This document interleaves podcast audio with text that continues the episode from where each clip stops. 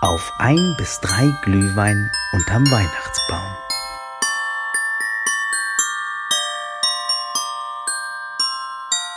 Hi, hier ist Julia und ich habe diese wunderschöne Podcast-Folge mit Karin Bille von der Galerie auf Zeit letzte Woche aufgezeichnet. Mit einem Mini-Fünkchen Hoffnung, dass der Einzelhandel noch bis Weihnachten offen sein kann. Dies ist nicht der Fall nach den Informationen vom Sonntag.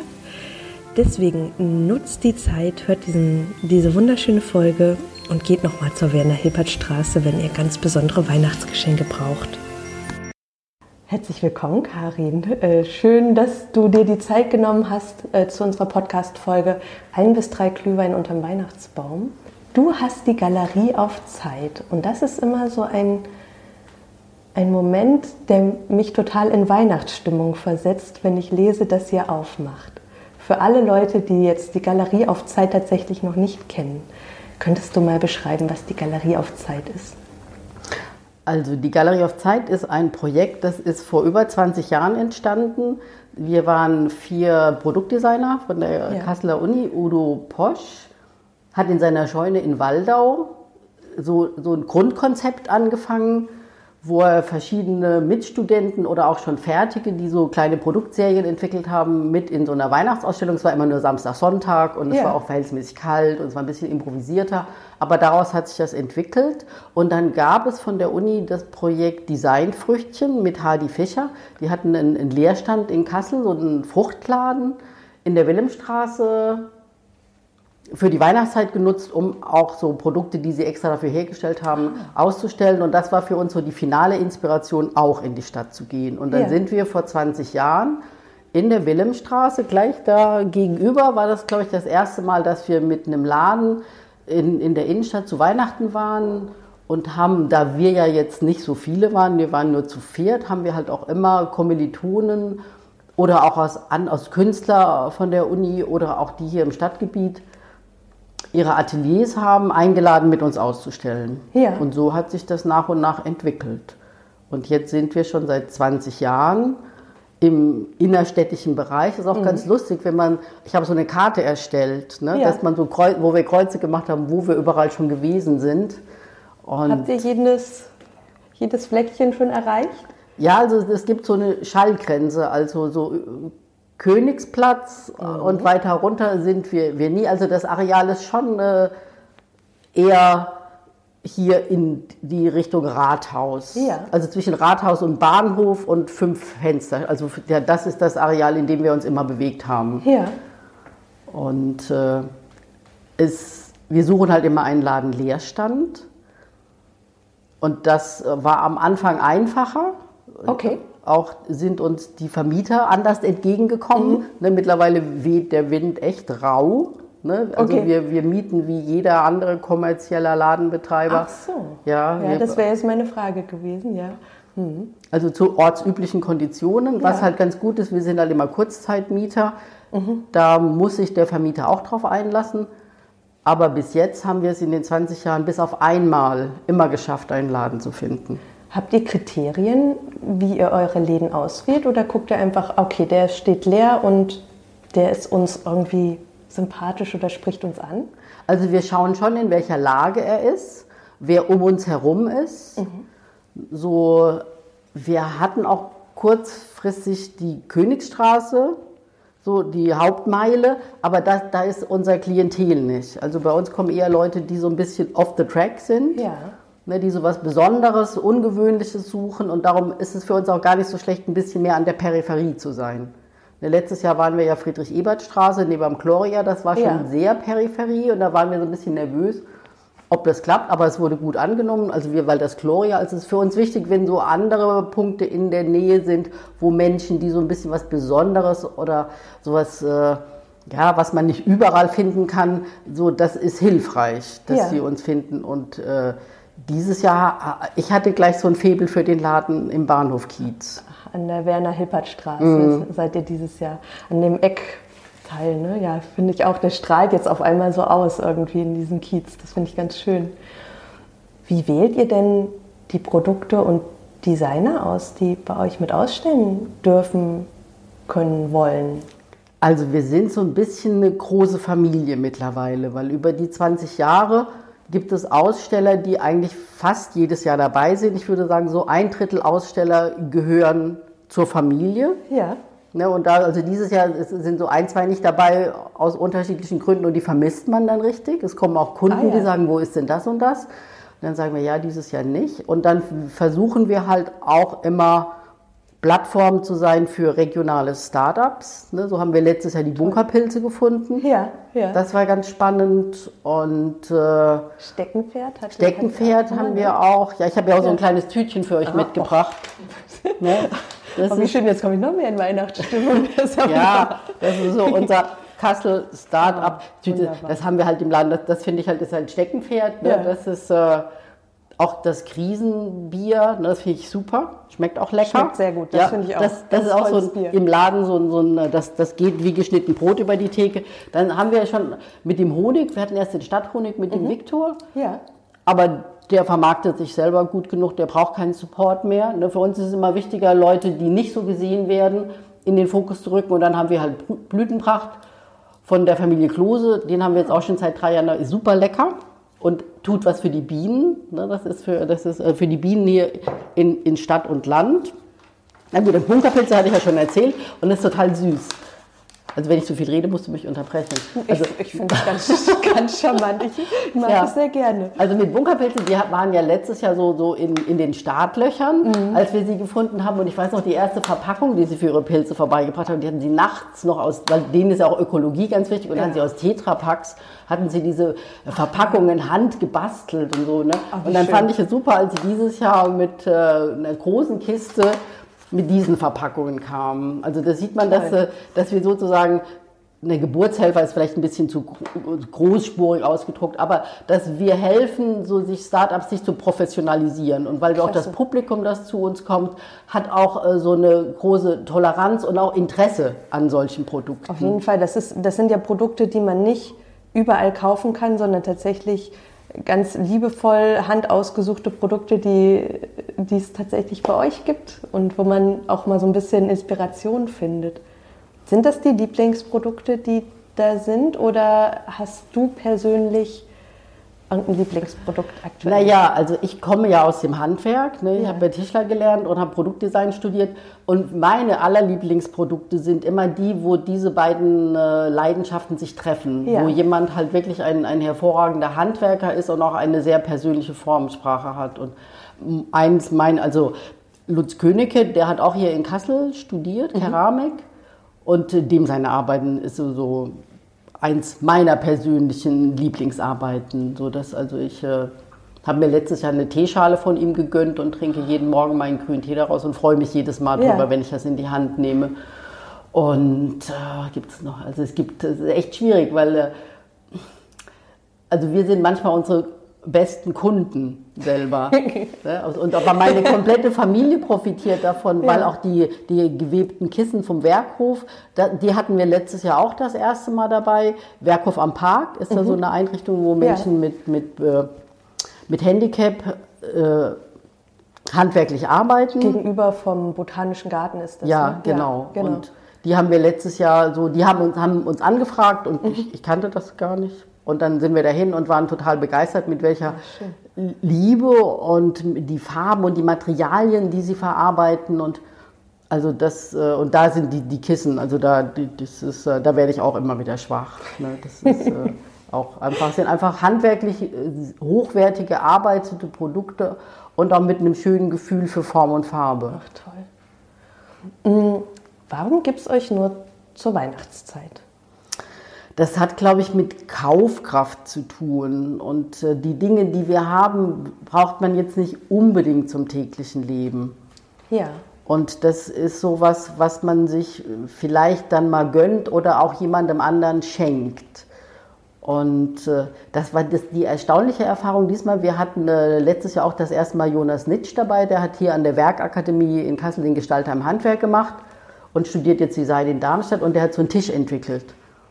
Und den haben wir letztes Jahr auch gut verkauft, aber das war dieses Mal am zweiten Tag, zack, zack. Also die Leute, du merkst einfach, dass, dass das zu Hause und sich selber mal was gönnen, dass das jetzt auch gerade ein großes Thema ist.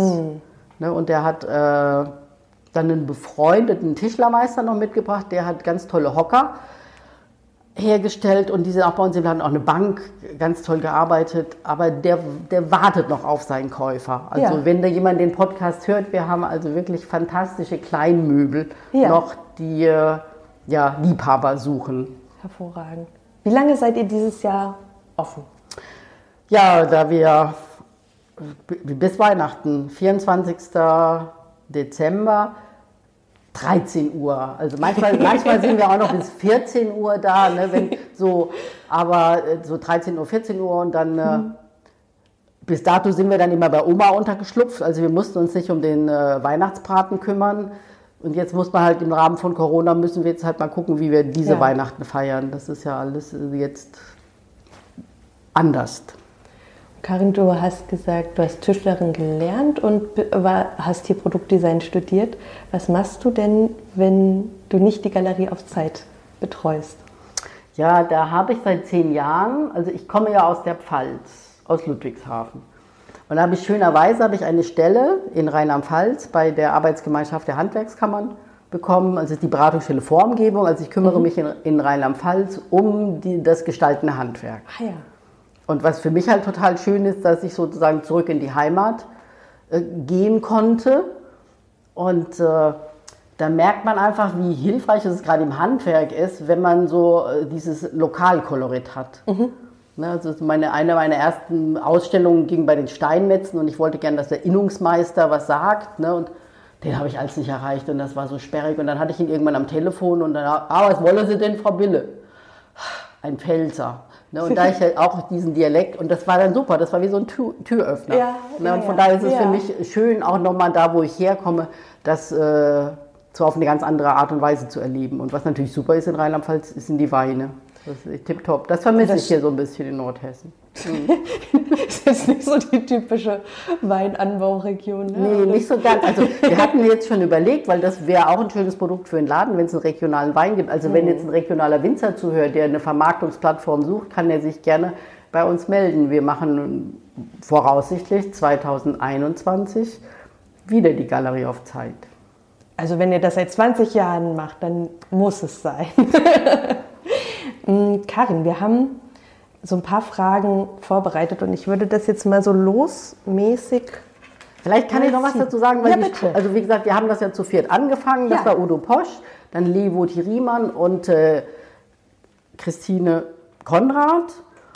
Und so nach und nach sind, ist der eine oder andere ausgestiegen. Also Ja. das Team hat sich jetzt letztes Jahr dann so ein bisschen verändert. Wir haben uns verjüngt. Ja. Und jetzt macht Annika Pfister und äh, Kurt Bille macht auch noch mit. Und wir sind so gerade so ein bisschen ein Family Business.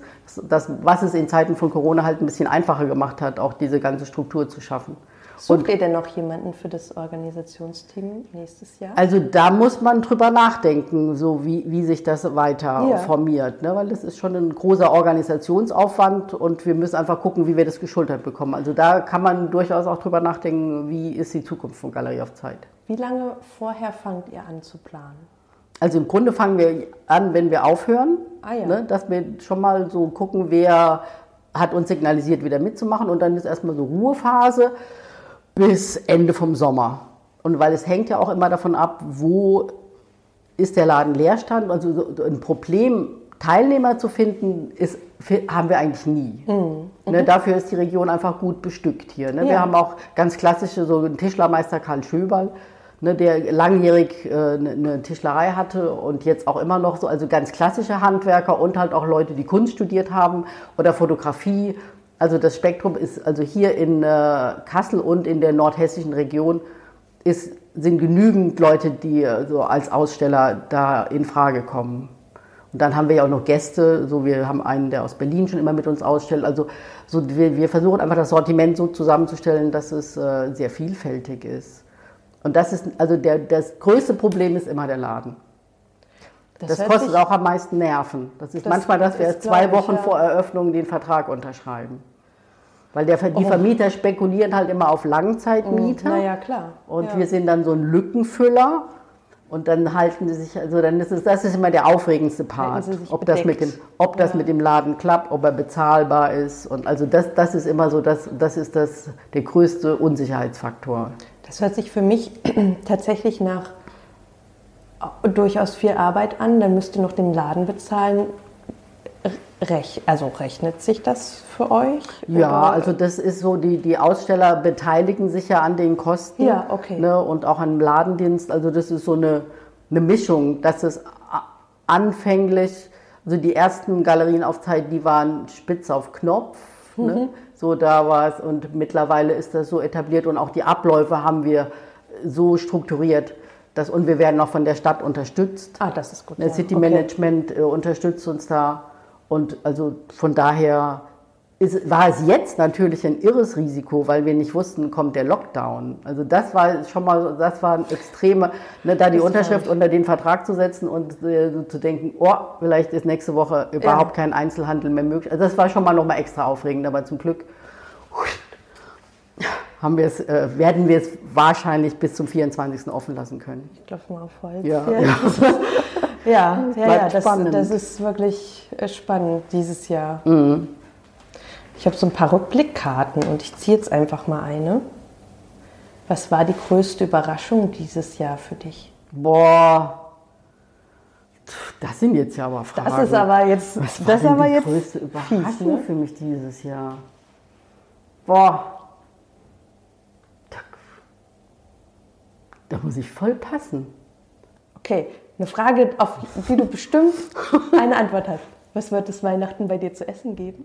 Ah, das, das, weiß ich auch nicht. Ach Machen wir mal, nein. nein. Ich dachte, jetzt kommt nein, Jedes nein. Jahr gibt es bei uns. Nein, also das hatte ich ja vorhin gesagt, wir, sind eigentlich immer bei Oma und da hat sich in den letzten Jahren das Käsefondue etabliert. Okay, ne? ja. Aber wir sind ja jetzt ganz unsicher, ob wir das äh, so machen mhm, können, weil wir ja. werden vier Familien, die so zusammenkommen. Ne?